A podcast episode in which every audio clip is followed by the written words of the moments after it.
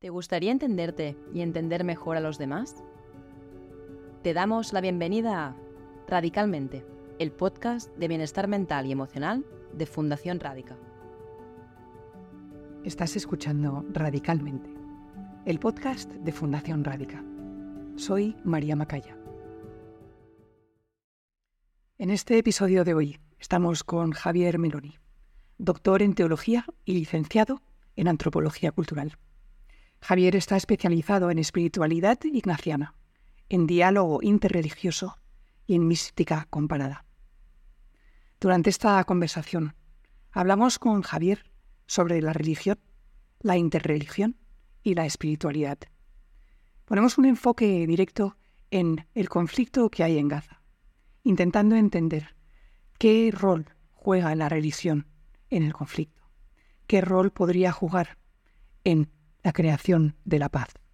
Y también cómo podemos acercarnos los que no estamos ahí de una forma más compasiva hacia todas las personas que lo están sufriendo, dejando a un lado la ideología. Hola Javier, qué placer tenerte aquí en Radica con nosotros de nuevo. Eh, ya hace unos años que hicimos la primera conferencia y muy agradecida de que estés aquí de nuevo. Eh, me encantaría que hoy, si te va bien, eh, estamos viviendo, hay un conflicto en, Israel, en Gaza, eh, y me encantaría que tratásemos el tema de la espiritualidad, de la religión y de la interreligión contigo, que son temas esenciales para ti, y que hablásemos, quizás he pensado, hablásemos el rol que pueden jugar o que juegan en el conflicto y en el camino hacia la paz. Me encantaría, si te va bien, que empezásemos definiendo esos tres términos. Espiritualidad, religión e interreligión. Bueno, en grandes términos, sí. A ver, eh, quizás sería mejor empezar por religión y luego interreligión y espiritualidad. Ahora importa porque religión es más fácil de decir lo que es. Dentro, etimológicamente es, eh, es lo que nos religa, ¿eh? lo que nos religa con, con, Dios, con el absoluto, con la ultimidad. Inseparablemente nos religa con la comunidad, tanto con la comunidad que comparte esas creencias, pero también con toda la humanidad, porque, no, porque es un vínculo con todos, hay un código de comportamiento en todas las religiones, por lo tanto establece un modo de relación, no solo con el grupo con el que comparte la fe, sino con todo el mundo, aunque a veces hay, y ahí también se manifestaría el carácter más o menos sectario de una religión en la medida en que distingue demasiado el intra del extra, digamos, ahí es un, índice también de madurez de una religión en qué medida hace una excesiva distinción de los que creen lo mismo de los que creen distinto, ahí eso es un punto del cual hablaremos después, ¿eh? y luego una religación con la naturaleza, con la madre tierra, es decir, con el tiempo, con el espacio, con los lugares, es una triple religación con las tres dimensiones de la realidad, divino, lo humano y lo. Entonces, las religiones, tal como las entendemos, nos solemos referir a religiones institucionalizadas, que las más conocidas pues, son las, grandes religiones, pero hoy en día somos también más sensibles y apreciando también lo que llamamos, llamaríamos religiones aborígenes, ¿no? que no están tan instituidas, pero que son, tienen el rango absoluto de religión en cuanto a religación. La espiritualidad sería la vivencia interior que se produce eh, en, cada religión, pero que no tiene forma. Es, el vino que se vierte en las copas, la copa da la forma al vino, pero el vino no tiene ninguna forma. Y además, eh, espíritu es todavía más sutil que el, que el líquido del vino. El espíritu es aire, es viento, por lo tanto, todavía más, todavía menos inscribible, digamos, ¿no? Eh, por tanto, la espiritualidad sería lo que da vida y alma a, esa estructura que se requiere, porque, bueno, porque necesitan espacios, tan tiempos, tan textos, pero sería el dinamismo interior. Y hoy en día el gran reto, la gran pregunta es, ¿tiene sentido una, una, una espiritualidad sin religión? ¿Eh? Bueno, para mucha gente, cada vez más la gente está viviendo así. Desde las religiones eso da miedo, porque entonces les parece que entonces es algo, pues cada cual hace lo que da la gana. Esto es visto desde las religiones, ¿no? Y en cambio, desde las espiritualidades, la religión se ve como una cosa muy constreñida, muy dogmática, muy rígida, muy dicotómica, como ahora el tema eh, buenos y malos, nosotros y ellos. ¿no? Entonces, las religiones, desgraciadamente, han unido tanto como desunido. ¿eh? Han, creado paz y, justicia y concordia, como han, vertido litros y, tanques de, sangre ¿no? en la historia. ¿no? Por lo tanto, la palabra religión está mucho más manchada de sangre o de violencia que la espiritualidad que, que no daña a nadie. Al contrario, la espiritualidad lo atraviesa todo. ¿no? Entonces, la interreligiosidad, ¿eh? que es la tercera pregunta que me hacías, la tercera palabra, bueno, pues de algún modo sí, uniría a las dos, religión y espiritualidad, en cuanto que quien está abierto a lo interreligioso, pues entiende que es su copa por donde vive el vino, pero que no es ni la única, ni necesariamente la mejor, es la mejor para él pero, o para ella, pero no, no la mejor en sí mismo, ¿no? Hace años, eh, Leonardo Boff le preguntó al Dalai Lama cuál era la mejor religión para él, ¿no? pensando que, bueno, muy tolerante, pero que al final diría, bueno, budismo en el fondo. Y le sorprendió muy gratamente cuando el Dalai Lama, con toda sencillez y espontaneidad, le respondió, la que te haga mejor a ti. ¿Cuál es la mejor religión? La que te haga mejor a ti. Por lo tanto, pues desde esta apertura cabe la religión establecida, cabe la no religión entendida como una indagación, que es lo que hoy en día cada vez más se está dando, como cabe también la interreligiosidad o la interreligión, tomando lo mejor, mientras no sea un pastiche, sino una buena integración de los diferentes elementos que cada religión aporta a los otros, ¿no? Y ahí estamos en esta constelación que me preguntabas, efectivamente. Y escuchándote, eh, ¿crees que una espiritualidad sin religión, sin forma de copa, es sostenible? Bueno, tan sostenible como es beber eh, el agua en tus propias manos, ¿no? Eh, o sea, puedes beber el agua perfectamente directamente del caño o en tus manos, pero fácilmente se te va a ir por los dedos, ¿no? Entonces al final va a estar un, pequeño agua eh, cantimplora o, depósito y ahí es cuando empieza la religión. Cuando uno pones una ¿qué cantimplora pones el agua, ¿no? Entonces hay momentos en que, que sí que puedes ir directamente al agua, pero otras veces no estás cerca de la fuente y en gran parte las religiones ayudan a acercar a la fuente con el peligro de que sustituyen la fuente con la garrafa que te dan. ¿eh? Bueno, en fin, ahí podríamos dar muchas eh, metáforas de esto, ¿no? Bueno, yo creo que cada cual ha de escucharse honestamente para saber qué le atrae y qué rechaza. Y preguntarse por qué le atrae y por qué lo rechaza. Eh, es decir, para ser libres y conscientes lo más posible en nuestras elecciones, sabiendo que muchas de nuestras actitudes están muy condicionadas por malas experiencias o, por rechazos que son comprensibles. Entonces yo creo que hay un momento necesario de rechazarlos estos cotos demasiado cerrados como han sido, pero luego, pues digo, después de ir muchas veces a la fuente, que se te cae el agua, o sea, mientras estás en la fuente la bebes, pero luego te quedas sin ella y bueno, pues a lo mejor una garrafilla no vendría mal. Y entonces empiezas a descubrir que, bueno, las religiones en el fondo han sido esto, mientras no sustituyeran el acceso a una fuente con el agua demasiado embotellada que acaba también estropeándose y contaminándose, que sería el peligro de la religión. Estamos ahí.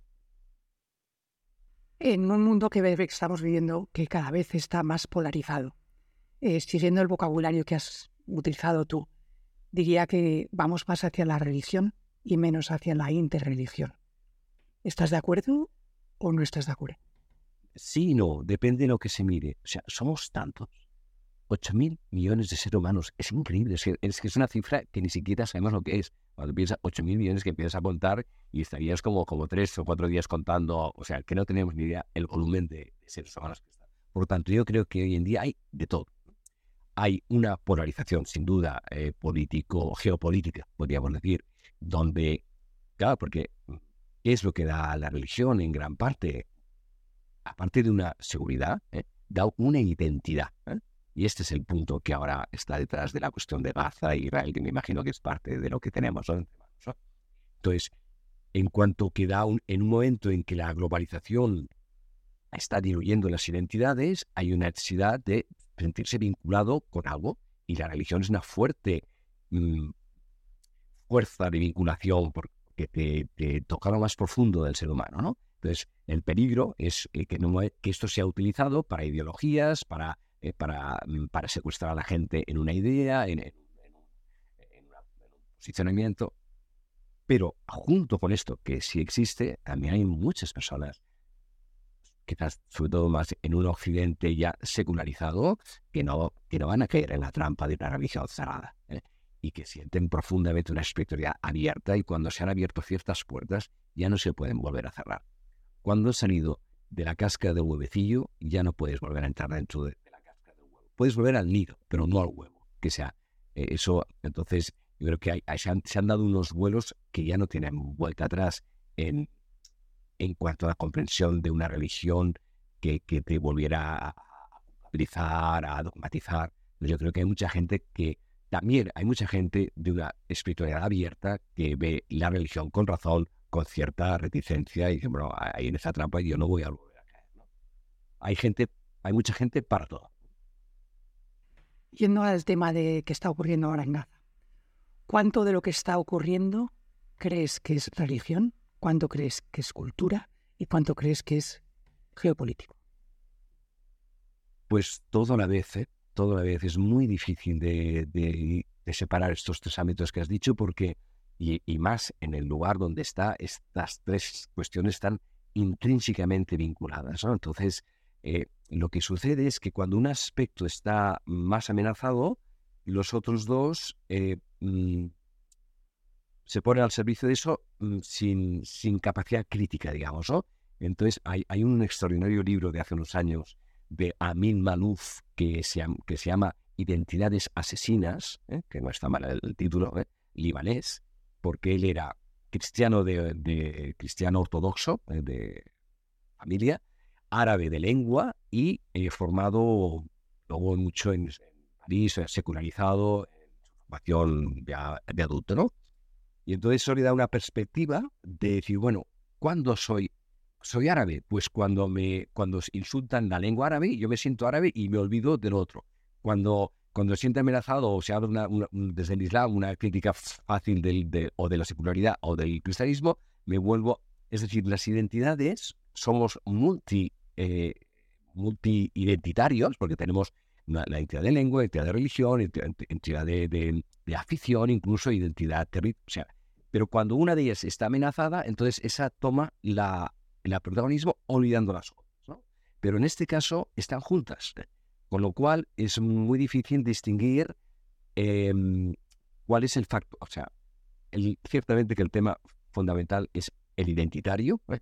ligado a un territorio, sin duda, y con la historia. En el caso de Israel, pues territorio y religión son inseparables. En el caso palestino no tanto, porque ellos son, bueno, hay una de los palestinos también hay cristianos, que esto no se suele decir, porque es una minoría, ¿eh?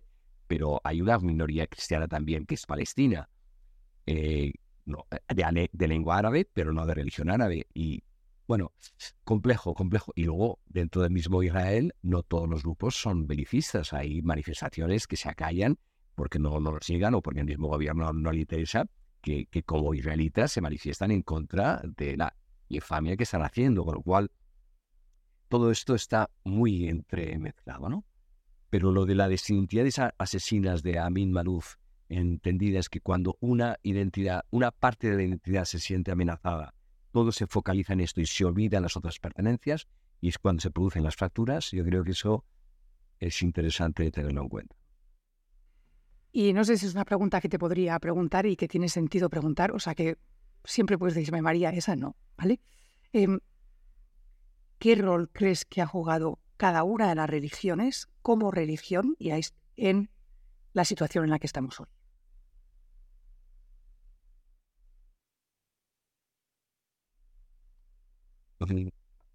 A mí me gusta esta expresión de decir, las religiones son las entrañas trascendentes de una cultura. Entonces, una religión debería trascender a su cultura, eh, pero nace de esa cultura. Entonces, yo creo que la utilización ideológica es cuando se utiliza la religión no para trascender, sino para eh, todavía beligerar más, ¿no? Para blindar. ¿eh? Y entonces ahí es donde se produce la, manipulación. Pero ¿habría otra gente que, en nombre de la religión está siendo capaz de perdonar o está siendo capaz de ver una salida al conflicto que no sea todavía con mayor violencia? Eso está allí también, ¿no? Entonces yo creo que sería bueno no quedarnos solo con, con lo más... Eh, escandaloso, con lo más vistoso, que es la parte más agresiva, porque hay otra zona también en unos y otros que están buscando vías de, pacificación. Y eso también lo da la religión. O sea, en la religión está o al servicio de lo más primario y visceral, o al, también al servicio de lo más sublime y más trascendente. El que sea una cosa u otra depende de cada ser humano. Pero también es cierto que dependen de los líderes eh, o religiosos o políticos religiosos que puedan utilizarlo en una dirección u otra. También ¿no? nadie de nosotros somos inmunes a las manipulaciones. Y en este momento en que, y hay una cosa que también, eh, cuando hubo el proceso catalán y todas estas cosas, ¿no? Eh, que fueron momentos también difíciles, donde también había un tema identitario, en este caso no era un tema religioso, pero, pero era un tema de identidad. Pero ¿cuál era, o sea, cuál es el tema, no? Lo emocional, ¿no? Lo emocional es muy inflamatorio, ¿no? Y con el, con el tiempo uno se da cuenta de que las emociones son tan intensas como efímeras. Entonces, tomar decisiones en nombre de la emoción es un grandísimo error, porque en aquel momento la emoción toma todo el campo afectivo y cognitivo, que si haces una acción eh, errónea, luego la acción es mucho más difícil de, reparar, porque ha entrado en la vida de otros, a que, y en cambio la, emoción es contenible. Bueno, pues ahí es donde es la, sabiduría de las religiones, no la ideología a, mí me interesa la sabiduría de las religiones, no las ideologías, ¿no? aunque están mezcladas, ¿no? pero la sabiduría de las religiones está justamente para contener los instintos básicos. Si las religiones no sirven para esto, se convierten en ideologías. ¿no? Y ahí es donde una, hoy, o el judaísmo, o el islam, o el cristianismo, cuando le ha tocado hacerlo en otros sitios, pues han estado al servicio de las, de las dos cosas. ¿no? Las religiones son ambivalentes en el sentido etimológico del término. Es una palabra que me gusta mucho, la ambivalencia, que es diferente de la ambigüedad. Una cosa ambivalente significa que tiene dos valencias, tiene dos lados, y suelen ser dos lados a veces opuestos, ¿no? Entonces has de elegir o ser muy conscientes de, que utilizando ese instrumento hay las dos posibilidades. Entonces hay que tener cuidado cómo lo tomas, porque te puedes cortar o al contrario, puedes abrir, ¿eh? Porque es ambivalente, hay dos valencias. Las religiones tienen intensamente la valencia de la construcción y de la creación y también la valencia de la ira y, de, la destrucción. Sí, ambas cosas tienen. En cambio, la espiritualidad, que era tu primera pregunta, es la palabra mucho más amable, difícilmente manipulable y por eso nos es más grata y más necesaria. ¿Quieres seguir aprendiendo sobre salud mental y bienestar emocional? Conoce nuestros cursos visitando la web radica.org. Me encantaría que hablásemos de ese otro lado, de qué rol puede jugar, sea eh, la religión, la interreligión, la espiritualidad, en crear paz en este lugar con tanta historia, tanto dolor. Ahora cuando ves esas ruinas de los misiles es Va a costar, eh, va a costar mucho volver a, a que cuando cuando la herida está abierta de esa manera, lo único que puedes hacer es suturarla y, hasta que no haya cicatriz es muy difícil ir al encuentro en otro porque tienes un terrible miedo de que te vuelva... O sea, hay demasiado dolor, demasiada rabia y demasiada tristeza ¿eh? para mm, dar lugar al no a la paz. Pero bueno, es justamente ahí donde hay, justamente ahí donde poder hacerlo, ¿no? En este, en este punto son muy importantes los intermediarios. ¿eh? Los intermediarios son clave. ¿eh? Y, ojalá hubieran intermediarios, solo políticos, sino eh, más, es decir, líderes espirituales que tuvieran el coraje y, bueno, y que fueran escuchados, lógicamente, eh, y que fueran creíbles para unos y para otros para dar estos. Pero esto ha quedado más en manos de los políticos y, entonces hay que ver los líderes religiosos de, sus, de las diferentes comunidades si incentivar el odio, la rabia y el rencor y la, venganza, o la reconciliación, la paz. Eh, en Gandhi, ¿no? O sea, ¿dónde? ¿Dónde habrían Gandhis? Que en un tiempo a Gandhi le preguntaron, bueno, usted ha tenido la, la suerte de confrontarse con los ingleses que eran pues bastante civilizados, pero si hubiera tenido a Hitler aquí, ¿cómo hubiera sido no violento? Que se lo había zampado, digamos, a usted y a todos los suyos, ¿no? Bueno, él escribió una carta a Hitler, ¿eh? justamente cuando le hicieron en el año 43, hay una carta de Gandhi a Hitler que no consta de una respuesta por parte de Hitler, pero él, eh, pues sí, pues ah, recibió la interpelación y se dirigió a él, que evidentemente estaban en territorios y en mundos muy diferentes. ¿no? ¿Cómo hacer una acción eficaz, no violenta, de reconciliación?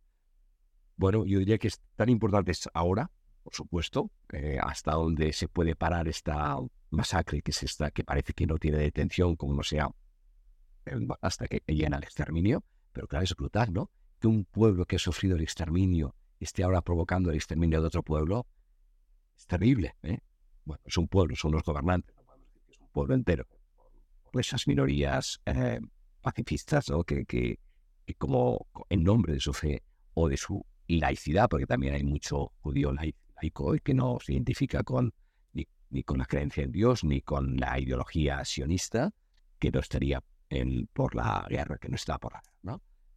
Digo, tan importante es en estos momentos poderlo detener como en los largos procesos de reconciliación que van a haber en los años y décadas siguientes, porque una cosa así deja una herida para varias generaciones, ¿no? O sea que habrá que mantener esa, esa búsqueda de reconciliación durante mucho tiempo para que no se vuelvan en cualquier momento a, provocar o ataques terroristas que sean minoritarios, entonces ataques estatales que son mayoritarios, y entramos en un aquello del ojo por ojo, diente por diente, es, un, es una conquista civilizatoria. Cuando en la Biblia se dice ojo por ojo, diente por diente, es mucho.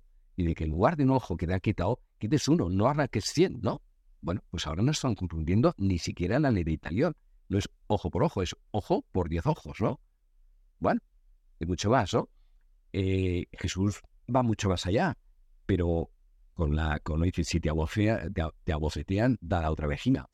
Claro, ahora te vas a, que pues, se tira un, un, misil que tienen 10 más, ¿no? Evidentemente que no se trata de esto, ¿no? Porque la no violencia no es pasividad. En esto Gandhi lo tenía muy claro, ¿no? no es, es, una resistencia activa, pasiva, pero activa. No es, un, no es sumisión ni, ni huida, ¿no? ¿Cómo esto se, se, eh, se pone en, sobre el terreno? Pues eh, es difícil, es difícil, muy, muy difícil, muy difícil, ¿no? ¿Qué relación está, no sabemos, ¿no? ¿Qué relación están teniendo, por ejemplo, los rehenes que están todavía secuestrados con sus secuestradores. ¿Es posible que allí se estén encendiendo el cigarrillo el uno al otro? ¿Es posible que allí se estén dando... No sabemos lo que puede ser. A lo mejor y hay una paz que se está estableciendo en nombre de Dios, de sus, del mismo Dios, leído en, claves diferentes, que a lo mejor hay mm, espacios de, humanización en, en, algo que desde fuera es terrible, ¿no? Ojalá eso se esté dando ante algo que, que, que, está adquiriendo unas, unas desproporciones terribles, ¿no?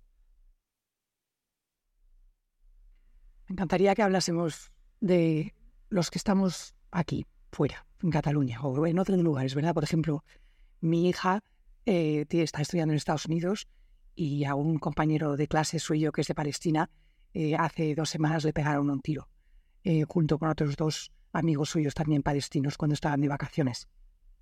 ¿Y qué recomendaciones, qué conocimientos, qué sabidurías nos puedes compartir a nosotros, los que estamos viendo a personas de los dos lados, ¿verdad? Personas de Palestina, personas judías. Yo conozco a personas de los dos lados. ¿Qué? Y es, y es difícil ahora estar con ellos y separarse de este conflicto que está ocurriendo, ¿verdad? Eh, ¿Qué nos puedes enseñar para convivir con esto y para ser de alguna manera un, factor contribuyente a un cambio en este sentido. Importantísimo, porque tenemos mucho, que ver con, nuestra mirada y nuestra actitud y nuestra opinión. Tiene mucho, tiene muchas repercusiones sobre ellos, ¿no?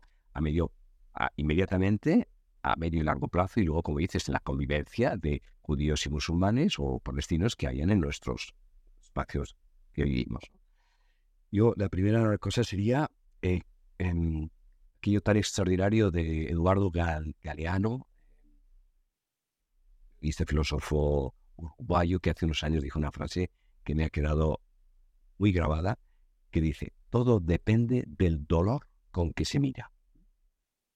Bueno, pues eso, acercarse al dolor que hay detrás. Y cuando estás cerca del dolor no hay juicio la rabia, la, ira, eh, la violencia, eso no la puedes abrazar, eso espanta. Pero el dolor sí lo puedes abrazar.